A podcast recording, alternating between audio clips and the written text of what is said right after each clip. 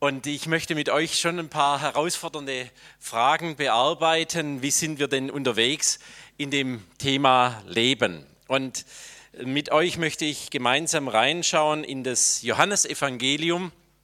Das Johannesevangelium ist insofern sehr interessant, dass der Johannes, der ähm, hat nicht so sehr theologische Konzepte im Sinn, sondern der hat Themen des Lebens im Sinn.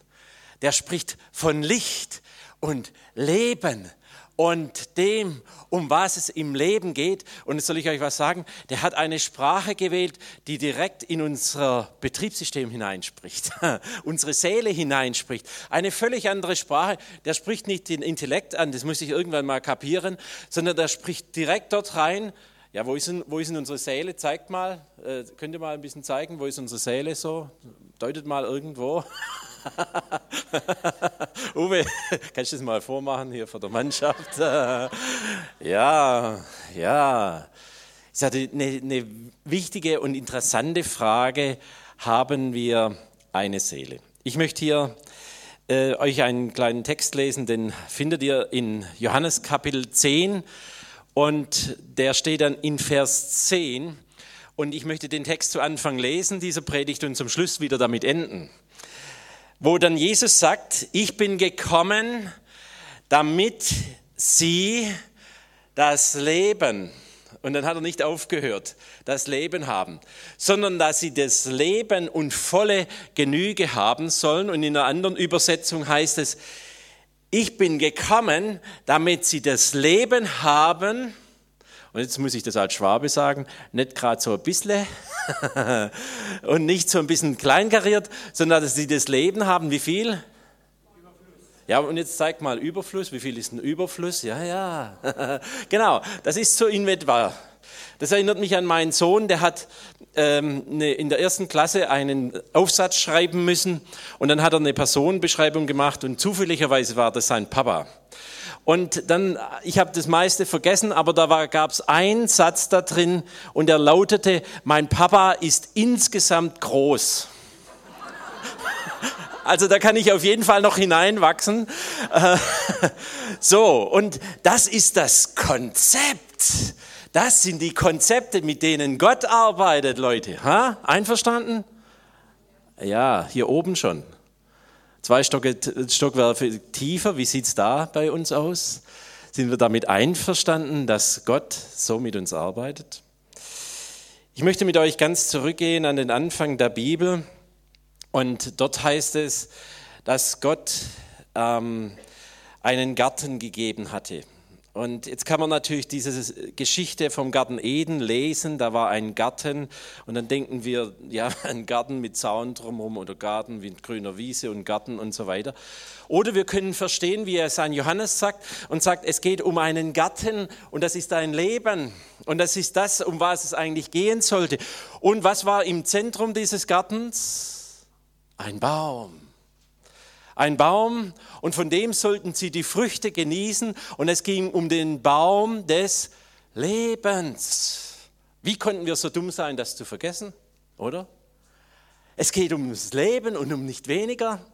Ja, dann haben wir viele Dinge ja so zwischendrin gemacht und dann merken wir, es geht auf einmal um Konzepte und um Religiosität, es geht um andere Dinge und der Bezug zum Leben geht uns verloren. Und wenn ihr da reinhörte in diesen Text ganz am Anfang, da heißt es, dass der Mensch nicht nur lebendig sei. Ich frage mal sehr verkürzt, existierst du oder lebst du schon? Dumme Frage, oder? du lebst schon, ja, schon mal was. Ja, und, und jetzt heißt es hier, und jetzt müssen wir wissen, da machte Gott, und jetzt kommt ein Begriff, da wird Yahweh verwendet.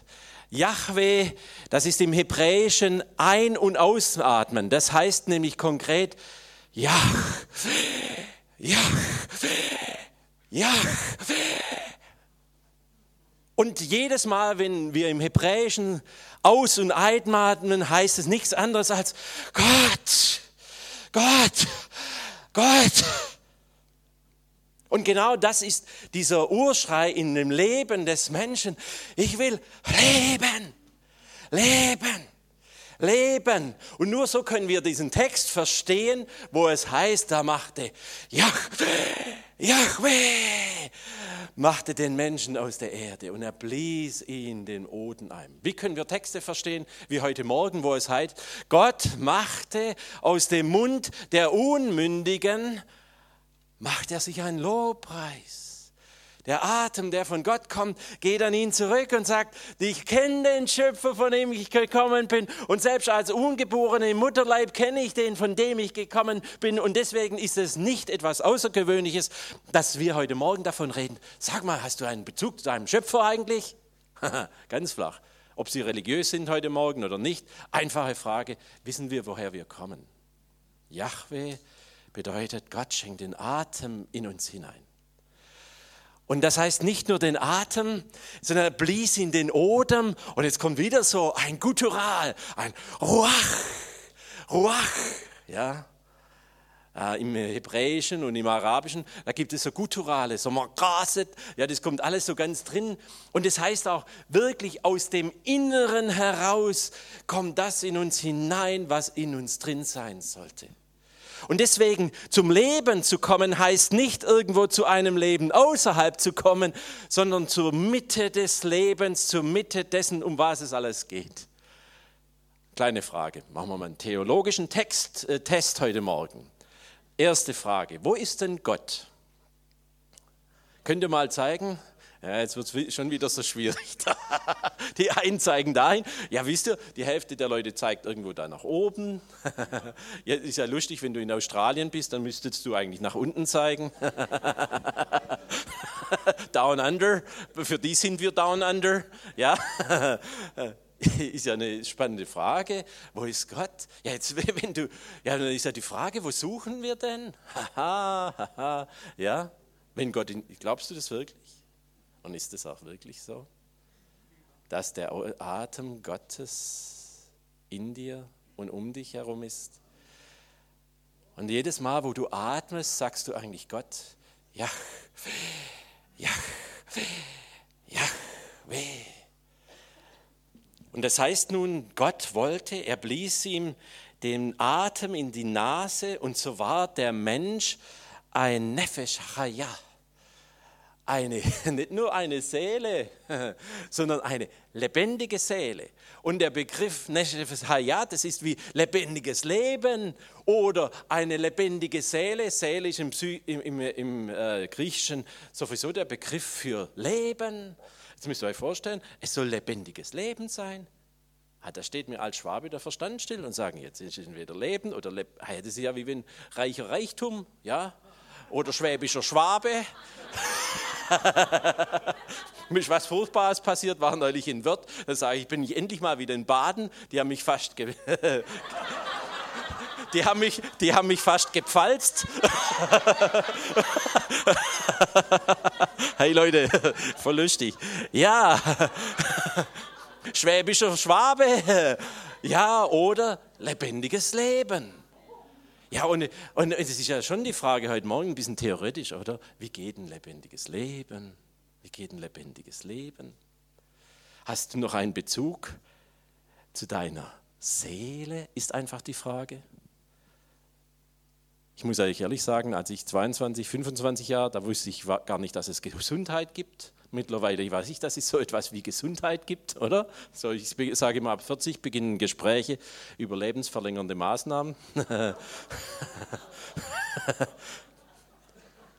Und es gibt viele Menschen, äh, die haben noch nicht festgestellt, dass sie eine Seele haben. Und da sind wir ja dann schon an der nächsten Frage, nämlich die, die ist sehr spannend. Fürchtet euch nicht für denjenigen, die den Leib töten, sondern fürchtet euch vor denjenigen, die euch die Seele rauben.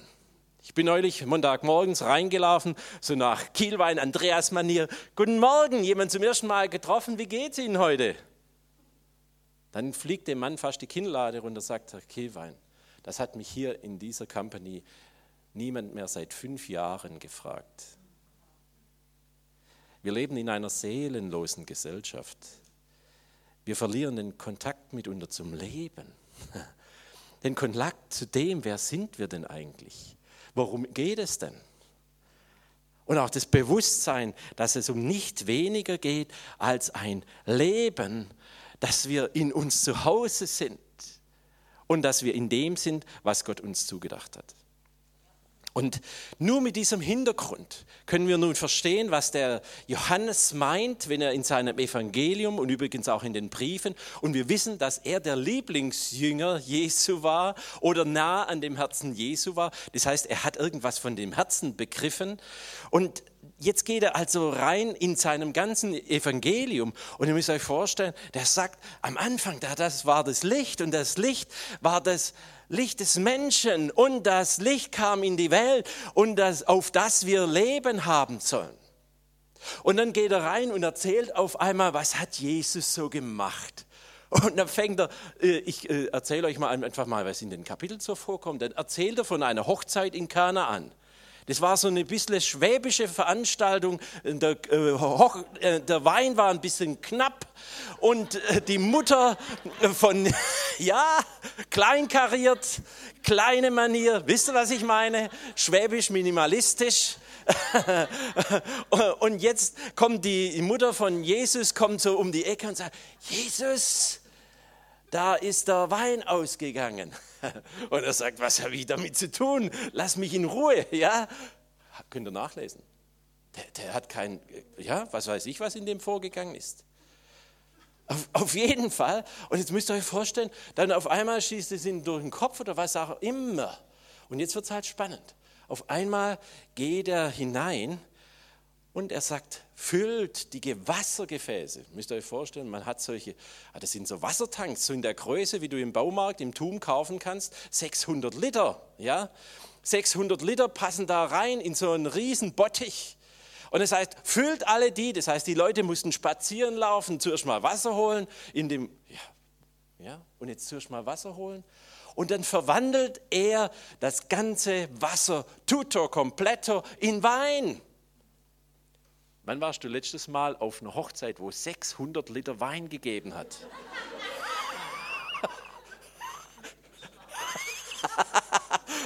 Ich weiß nicht, ob es so was in der Pfalz gibt, aber hey, das geht doch nicht. Das ist ökonomisch falsch. Das ist ökologisch falsch. Oder? Es sowas tut man doch gar nicht. Aber je, versteht ihr? Und that's mind-blowing. Auf einmal sind wir in der Ecke nämlich gar, that's God. So ist Gott. Und wie sollen wir Fülle verstehen? Wie kann er uns später was über Fülle des Lebens sagen, wenn er nicht klar veranschaulicht, was Jesus gemacht hat? Hey Leute, das war Fülle. Das war nicht kleinkariert. Das war nicht eine Theologie der kleinen Herde, der kleinen Straße, der kleinen Tür, der kleinen Erkenntnis, sondern er hat gesagt, Leute, jetzt geht's um Party. Nachvollziehbar? Party? Party? Und ähm, ihr müsst euch vorstellen, so beginnt ein Theologe und sagt, es geht um, um Wein ich bin ja groß geworden in einer Gemeindebewegung, wo man keinen Wein getrunken hat. Ich musste zuerst mal lernen, wie man Wein trinkt. Ja? Äh, mittlerweile bin ich konfessionslos und das ist dann für, für, für viele Leute, ja, ja, wisst ihr, das ist, das ist für viele Leute eine Bedrohung. Ja, wenn du dann, wenn die fragen, wo kommst du her, dann sage ich, was meinst ja, die fragen eigentlich nach dem Stall. Dann sage ich, du, ich wohne da und da. Dann machen sie die Schubladen aus und können mich nirgendwo reinsortieren. Ist doch ein Problem, oder? Ist ein echtes Problem. ja. Und das heißt, ich musste das zuerst mal lernen, was es bedeutet zu genießen, was es bedeutet, dass ein Wein fünf bis zehn verschiedene Tastes hat. Ja. Und das heißt, Gott, er lädt uns hier ganz konkret ein. Was ist aber passiert, wenn wir da reinhören in die alte Geschichte? Es gab dieses Konzept, es soll um Leben gehen und dann gab es die Ordnungen, die Gott gegeben hat. Ich sage immer, die zehn Gebote sind die zehn Sandsäcke gegen menschliche Zerstörung, dass wir uns nicht gegenseitig den Schädel einschlagen, nicht gegenseitig die Ladies wegnehmen, dass wir uns das Eigentum respektieren. Das sind zehn Sandsäcke gegen menschliche Zerstörung. Und Gott hat viele diese Ordnungen gegeben und zu sagen, Leute, so will ich es eigentlich haben, dass Leben stattfinden soll. Das ist Torah. Das ist Torah. Und wisst ihr, Leute, manche Leute, auch ihr Glauben, die kennen nur Torah. Es hat zu sein, wie es zu sein hat. Weißt du, wie ich meine? Es gibt zehn Gebote, es gibt Ordnungen und es hat seine Rituale. Ja, und da haben wir alles Mögliche, das Kirchenjahr, das, den Gottesdienstablauf und da haben wir die Ordnungen. Das hat zu sein, wie es sein hat. Und so treten wir auch an im, im Leben, oder nicht? Das Alte Testament kennt Torah. Das heißt, es hat so zu sein.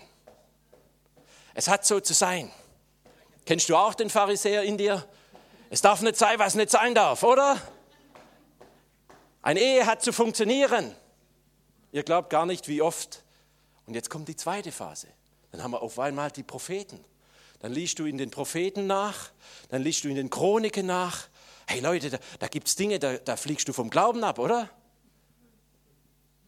Und jetzt kommt Real Life. Real Life. Da hat auf einmal, merkt man, Torah funktioniert nicht immer. Ja, nein, aber das hat doch zu funktionieren, oder? Eine Ehe hat zu funktionieren, Gemeinde hat so zu funktionieren, Leiterschaft hat so zu funktionieren. Wisst ihr, ihr habt viel mit Leitern zu tun. Und dann lupfst du ein bisschen so den Teppich und dann merkst du unten drunter, wow. Eieieiei.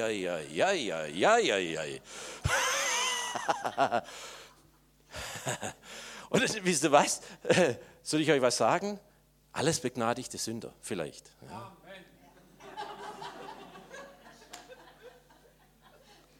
Alles begnadigte Sünder. Und jetzt ist ja die Frage, lesen wir die ganze Bibel? Wenn das heißt, Leben in Fülle, ah, gibt es, ja, zweite Frage, theologische Frage, wann beginnt ewiges Leben? Schwierige Frage. Wie jetzt? Was meinst du mit jetzt? Wisst ihr, für manche Leute beginnt Leben erst dann, wenn der Tod kommt. Ist doch cool, oder? Da predigen wir heute Morgen über sowas, Leben in Fülle und sagen, ja, irgendwann, weißt du, ich muss noch um die Ecke fahren und so, da um die Ecke dann 2,80 tief, da beginnt ewiges Leben. Und dann muss ich sagen, hallo, ewiges Leben, hallo. Ewig ist, mein Freund hat immer gesagt, ewig währt am längsten. Ähm, ewiges Leben ist heute und hier schon. Und jetzt möchte ich ja ganz deutlich sagen, das ist eben nicht nur Torah, es hat so zu sein, sondern Leben bedeutet mitunter Bullshit. Da geht es richtig zur Sache. Das sind die Dinge, die auf einmal nicht mehr funktionieren und jetzt wird es halt spannend. Weil so hat Johannes begonnen. Und das, das wäre doch cool, oder? Jeden Sonntag Party. Und dann sagt er einem Nikodemus, und jetzt, jetzt müsst ihr euch vorstellen, was der macht. Nikodemus, das ist ein Theologe. Nikodemus war einer, wenn das heißt, es war einer der Schriftgelehrten, dann konnte er das gesamte Alte Testament auswendig vorbeten. Das gesamte Alte Testament, Leute, das du erst mal hinkriegen. Und er fragt, wie kann ich eingehen ins Leben? Das war seine Frage. Und was sagt ihm Jesus? Er sagt ihm, du musst von neuem geboren werden. Deine Konzepte, das, was du hier hast, hat nichts mit hier zu tun. Und du bist nicht im Leben. Wir hatten ein Jahr lang in Israel habe ich gelebt. Wir hatten einen Nachbar, der hat eine theologische Arbeit gemacht über die Gottesbeziehung, seinen zweiten Doktortitel über die Gottesbeziehung eines Davids zu Gott. Und wir haben ihn mal gefragt, sag mal, was bedeutet das für dich, Butrus? Und er hat gesagt, was meinst du? Könnt ihr euch vorstellen, man kann über eine Gottesbeziehung schreiben, eine Dissertation schreiben, man hat keinen Bezug zu ihm, oder? Kann das sein? Und jetzt sagt Jesus so lapidar, du musst wieder Baby werden. Und was heißt Baby? Alle Bewertungssysteme, Alter, kannst gerade die Hase geben. Sehe die Dinge, wie ein Kind es sieht. Da ist ein alter, schrulliger Mensch, ist einfach interessant. da ist ein junges Kind, ist einfach interessant. Eine Spinne, die über die Hand läuft, ist einfach interessant, oder? Und da ist das Leben jeden Tag neu und hey, da gibt's was zu entdecken. Schau doch die Kinder an. Warum reagieren wir sie auf, auf Kinder so stark? Weil wir merken, hey, der hat noch kein Bewertungssystem. Der guckt mich nicht an nach der Melodie. Was hat er drauf? Was hat er an Ausbildung? Wie äh, äußert er sich? Ist er besser weiter vorne, weiter oben, weiter rechts, weiter links von mir? Sondern das ist einfach eine Begegnung. Ich möchte von dir lernen. Stellt euch mal vor, das hätte ein Theologe drauf. Das wäre doch der Hammer, oder? Und zu sagen, hey, du bist, hey, schön dich zu treffen. Schön, dass du da bist. Du hast mir gefehlt. Und ja, spannend, oder? Und das sagt Jesus einem Nikodemus, gesamtes Alte Testament, im Schlaf runterbeten. Wow. Und da merken wir etwas von diesem Geist der Ursprünglichkeit und wo wir auch merken, manches raubt uns die Seele. Es sind zwar Ordnungssysteme, wisst ihr, das gibt uns schon Sicherheit. Torah! Ich habe mich an alles gehalten und es hat zu sein, wie es zu sein hat. Aber es ist doch nicht das Leben. Da kommt Bullshit, oder? Und da sind wir dann auf einmal in Kapitel 4. Die Frau am Jakobsbrunnen, wo dann Jesus einer Frau in der Mittagshitze begegnet und er fragt diese Frau, komm, bring deinen Mann. Und dann sagt sie, ich habe keinen Mann. Und dann sagt sie zu ihm, fünf, sagt er zu ihr, fünf Männer hast du gehabt und denjenigen, den du jetzt hast, das ist nicht deiner. Kennt ihr das? Gut angefangen? Aber ich habe früher so einen Text gelesen nach der Manier, ah, was ist denn das für, ein, für, für eine Lady, oder? Und Jesus sagt so, sag mal, ich muss das jetzt mal prophetisch sagen hier, was bei dir so alles im Argen liegt. Ich glaube, Jesus spricht ganz anders. Wenn ich den Johannes hier höre, dann, dann steht jemand vor einer Frau und sagt, wie geht es jemand nach fünf Männern? Und wisst ihr, ich erlebe so viele Frauen, die sagen, ich habe zwar eine Ehe, aber ich bin einsam. Ich bin allein in meiner eigenen Ehe. Ich bin zwar verheiratet, aber ich habe niemanden. Da ist niemand. Ich bin allein im Leben unterwegs. Müsst ihr euch vorstellen, genau dort spricht Christus hinein und sagt, wie geht es dir? Und denjenige, jetzt ist sie mit jemandem zusammen, wo sie die Hoffnung vielleicht darauf setzt, dass derjenige seine Frau verlässt. Müsst ihr euch mal vorstellen, wie verrückt bin ich denn, oder? Und dann merken wir, Christus, hey Leute, der spricht ins Leben hinein, oder? Das ist nicht theologische Konzepte, sondern er spricht genau in die Kacke unseres Lebens hinein, oder? Ganz genau dort, wo wir jetzt gerade sind. Und ich muss euch ehrlich sagen, es, ist so, wir wissen, dass Veränderungsprozesse, da beginnst du in einem Zustand, ich nenne das mittlerweile Alpha-Stadium. Da ist alles in Ordnung, oder? da denkst du, jedes Jahr schönes Weihnachten und fröhliches Fest und so weiter. Und dann kommt auf einmal der Bruch. Und du denkst, hey, das, ich glaube, ich drehe durch. So was darf mir doch nie passieren. Der Schock, vielleicht der Verlust eines Menschen. Und dann kommt der lange Schrei, das darf doch nicht wahr sein. Und dann sind wir irgendwann an einem Punkt, und das ist echte Depression. Und wisst ihr, der Begriff für Trauer im Chinesischen ist der Fisch mit einem geöffneten Mund, mit dem Haken drin in dem Mund. Das ist ein unglaublicher Ausdruck für das, was Trauer bedeuten kann. Das ist die Sprache der Seele, die die Bibel kennt. Da gibt es einen Zustand, wo ich nicht mehr weiß, was ich sagen soll. Da gibt es einen Zustand, wo ich nicht mehr meiner Gefühle mir bewusst bin. Da gibt es einen Zustand, wo ich auch keine Konzepte mehr habe. Ich weiß nur, das Alte ist nicht mehr und das Neue ist noch nicht. Und es ist ein Zustand, wo ich nicht weiß und nur noch bin. Und ihr müsst euch vorstellen, kann das was mit Leben zu tun haben? Solche Zustände gibt es. Als ich als junger Mensch angetreten bin, kannte ich so etwas nicht, ehrlich gesagt. Mittlerweile kenne ich Brüder und Schwestern und das ist eine andere Sprache, so mit Menschen zu reden, auf einmal zu spüren. Das ist eine andere Form der Intimität. Ja, ich weiß, es ist nicht einfach. Und möglicherweise das einfach auszuhalten. Aber in diesem Leben zu Hause zu sein, in diesem Leben vorhanden zu sein. Und dort spricht nun eben dieser Jesus zu dieser Frau am Jakobsbrunnen und er sagt, du, ich will dir lebendiges Wasser geben, dass du nicht mehr äußeres Wasser holen musst, sondern dass in dir Leben ist und dieses Leben soll vorhanden sein. Und das heißt auch nicht hier oder in Jerusalem müssen wir anbeten, sondern das Leben ist in dir. Amen. Das heißt, morgen früh, wenn du den gleichen Chef gegenübertrittst, dem gleichen Prof gegenübertrittst, der dich schon 15 Mal gedemütigt hat, dann darfst du sagen, hier stehe ich, hier stehe ich, das ist mein Leben. Und wir wissen, Jesus, und er macht es weiter, äh, Johannes, der sagt dann, auf einmal spricht er von 5000 Leuten, die gespeist wurden. Und in diesem Zusammenhang spricht er von dem Brot des Lebens. Das heißt, wir brauchen einen Ernährer der Seele. Es ist ja immer die Frage, wie ernähren wir unsere Seele? Ernähre ich die durch Erfolg? Ja, wir haben ja alle so, so ein paar Dinge, oder? So ein paar Prestigeobjekte, so ein bisschen Kleidung, so ein bisschen äh, Etikette, so ein bisschen Bildung, äh, so ein bisschen gutes Auftreten, oder? Sind das die Dinge, die unsere Seele ernähren?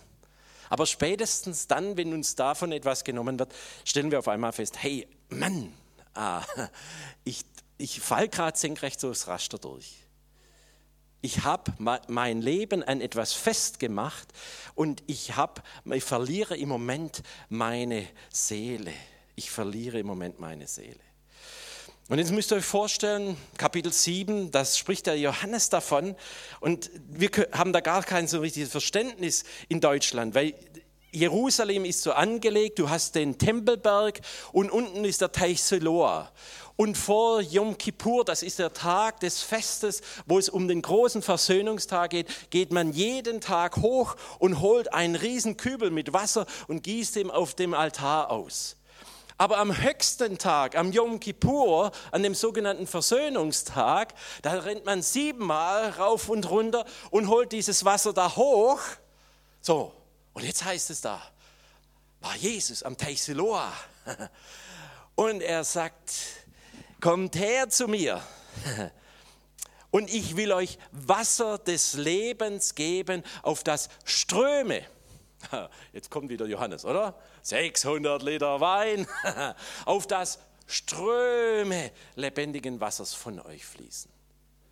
Und das heißt auch, der Tempel ist in euch. Der Tempel der Anbetung ist in dir. Gott ist in dir und davon darfst du ausgehen. Und in diesem Gott darfst du leben, weben und zu diesem Zentrum des Lebens wieder neu zurückkommen. Und um nichts weniger, ich muss jetzt ein bisschen Gas geben, weil wir wissen, dass er zu der Ehebrecherin und da räumt er endgültig mit diesen frommen Konzepten aus. Eine Frau ist tutto completo daneben. Und dann fragt er, und die Leute zerren diese Lady vor Jesus hin und sagt, jetzt will ich mal gucken, ob der Torah kennt, ob der Torah kennt, oder? Und was macht er? Er stellt diese ehebrecherische Frau vor die Leute hin und sagt, wer von euch ohne Sünde ist, der werbe für den ersten Stein. Ja, und wir wissen auch in Jeremia Kapitel 17 heißt es, dass ihre Sünden in den Sand geschrieben sind. Möglicherweise sind sie selber zu dieser Frau gegangen. Und es ist genau das, was wir haben in uns, oder? Diesen Gedanken von einem Sündenbock. Da haben wir jemand und den zerren wir dann vor die Mannschaft. Ihr glaubt gar nicht, wie oft, dass ich in letzter Zeit die Frage gehört habe, ja, jetzt sind wir da in der Gemeinde und jetzt habe ich da jemand und Mensch, die haben sich scheiden lassen und, und jetzt wollen die sich wieder verheiraten. Ah, das geht doch nicht.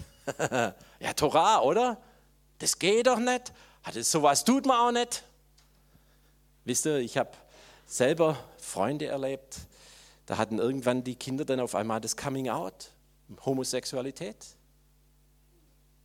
Ich habe mit einer Frau neulich erst gesprochen, da ist eine junge Frau, die, die kommt aus einer sehr frommen Familie und die hat mittlerweile eben nur noch Magersucht. Sie sagt, ich wünsche mich aus dem Leben weg mit meiner Homosexualität. Ich weiß nicht, wie ich damit klarkommen soll. Und versteht ihr, das ist ja das Problem. Leben wir Torah und Gemeinde, oder? Oh, das darf nicht sein, was nicht sein darf. So was kommt bei uns schon gar nicht vor, oder? Gibt es bei euch nicht? Okay, habe ich jetzt auch verstanden. oder auf einmal haben wir Real Life. Ja? Auf einmal Zustände, nicht nur Mittelstandsleute, sondern unsere Gesellschaft, wie sie ist. Und deswegen, das ist vielleicht ein bisschen eine herausfordernde Botschaft. Entweder werden wir zu Lebensflüchtlingen, auch unserer Gesellschaft, oder Gott stößt uns förmlich hinein in die Nöte unserer Gesellschaft und dann sind wir auch damit konfrontiert. Und dann sind wir gefragt, haben wir eine, eine Botschaft der Gnade um Gnade und nicht nur Torah? Natürlich geht es darum zu sagen, das ist das, was Gott zugedacht hat. Aber wisst ihr, das haben die ersten Missionare in Afrika gemacht. Da war ein Häuptling, hat sich bekehrt, hatte drei Frauen. Was haben sie gemacht? Entscheide dich für eine. Und die anderen zwei wurden zu Huren. Cool, oder? Torah, haben wir doch richtig gemacht. Haben wir da was hingekriegt? Und genau das ist das, was entsteht. Und da sind wir gefordert. Und das weiß ich. Unsere Gesellschaft, deswegen ist das Johannesevangelium absolut lebensrelevant, auch für unsere derzeitige Gesellschaft. Und da sind wir gefordert. Ich komme noch zu dem Kapitel 10. Und dort heißt es, dass Christus will das Leben in Fülle schenken. Und dann sagt er, aber es gibt auch einen Dieb. Es gibt einen Dieb, der kommt, um zu stehlen. Darf ich heute Morgen mit deiner Seele ein bisschen reden? Was wurde dir denn schon gestohlen an Leben? Oder? Vielleicht Hoffnungen? Ja, ah, da bin ich angetreten und es sollte recht nicht ordentlich laufen und dann ist es halt doch nicht ganz so gelaufen. Und haben wir jetzt eine Botschaft zu sagen, ich darf mich selber begnadigen, es ist wie es ist. So ist es im Moment. Ja, wisst ihr, die Kielweins, die haben alle so Knubbelnasen. Ähm, und es gab eine Zeit, da hatte ich gedacht, äh, Gott kann doch da eine andere Knubbelnase, also, oder? So schön machen wie seine zum Beispiel oder so. ja, wir berauben uns selber, oder? An manchen Dingen anstatt dass wir wirklich uns annehmen. Der Kierkegaard, ein Philosoph, hat mal gesagt, werde der du bist.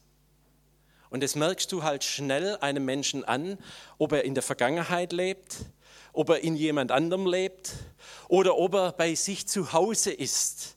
Und präsent zu sein, ist eine echte Gabe. Nicht nur in der Vergangenheit zu leben, nicht in der Zukunft zu leben, sondern ewiges Leben. Du hast verstanden, ist heute und hier. Und es hat natürlich eine Fortführung in der Zukunft, oder? Und das heißt, in diesem Leben da zu sein, zu Hause zu sein und auch dieses Leben zu leben und mich selber nicht zu bestehlen. Was uns wirklich bestiehlt, das ist die Ursünde bereits im Garten Eden. Ihr werdet sein wie. Der Vergleich macht uns verrückt, er macht uns krank und es könnte immer anders sein, ganz klar. Aber wenn wir aufhören, uns zu vergleichen und zu dem zu stehen, was wirklich unser Leben ausmacht, da sind wir ordentlich unterwegs. Das Zweite, was wir sehen, und wisst ihr, Jesus, äh, der, der Johannes nimmt hier eine brutale Sprache, die Jesus wohl gebraucht hat. Er, da stiehlt nicht nur etwas, sondern da wird auch etwas geschlachtet. Also Schlachten ist schon eine dramatische Sprache, oder? Dass Dinge geschlachtet werden. Es gibt Seelenzustände, da fühlst du dich in der Luft zerschnitten, seziert, auseinandergenommen, ja, und wo du das Gefühl hast, das ist nicht mehr mein Leben, ich verliere im Moment meine Seele. Ich denke nicht nur an juristische Situationen, ich erlebe manchmal Menschen, die von anderen so gedemütigt werden, oder? Da hast du das Gefühl, ich werde im Moment auseinandergeschnitten von der Verwandtschaft, von vielleicht Freunden auch, was das für Freunde sind. Ja. Und es findet keine Annahme statt. Und ich erlebe es leider, ich erlebe es leider auch manchmal das Schlachtfest in manchen Gemeinden. Ich wünsche euch hier eine Gemeinde, wo kein Schlachten stattfindet, oder? Da stellt man jemand, ich denke an eine Gemeinde, da hat man ein junges Pärchen, die junge Dame war schwanger, man hat sie für die Gemeinde hingestellt als Pärchen und man hat über ihnen Gericht gehalten. Ist doch brutal, oder? Was wir mit Menschen machen. Und dann denke ich, wow, genau, da freut sich der Satan so richtig drüber, oder? Das ist nämlich sein Job, der Verkläger, der Verkläger der Heiligen zu sein. Aber jemand zu sagen, du bist ein Heiliger. Wir sind alle begnadigte Sünde. Aber du bist ein Heiliger. Darum geht's. Und da sind wir gefordert. Und das Dritte, das Letzte ist ja das Thema Vernichten. Und es gibt sehr wohl Seelenzustände, da bin ich ehrlich, wenn du mit Menschen arbeitest. Ich äh, habe oft Leute, sie sind sehr erfolgreich. Äh, ein junger Mann neulich, den habe ich schon länger begleitet, der, der hat komplette Atembeschwerden. Ist viel in Frankfurt unterwegs, könnt ihr euch vorstellen, sehr erfolgreich.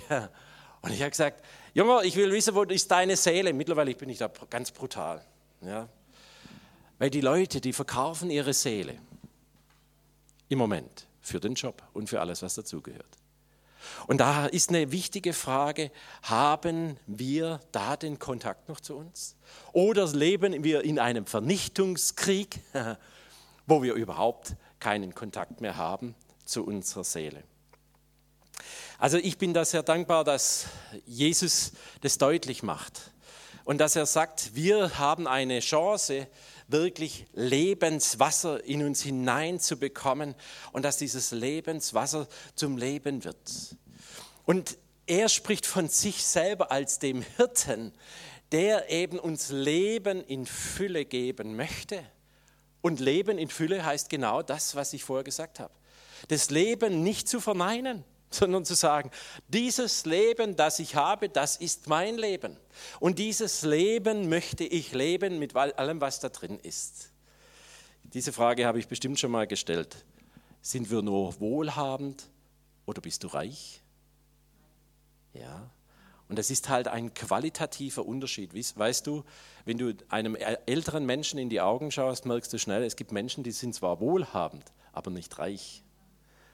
Und wenn wir sehen, da ist jemand reich, trotz äußerer Armut, der Paulus sagt, mein Körper, er zerfällt, trotz den äußeren Dingen, und dann merken wir, Gott schenkt einen neuen Reichtum.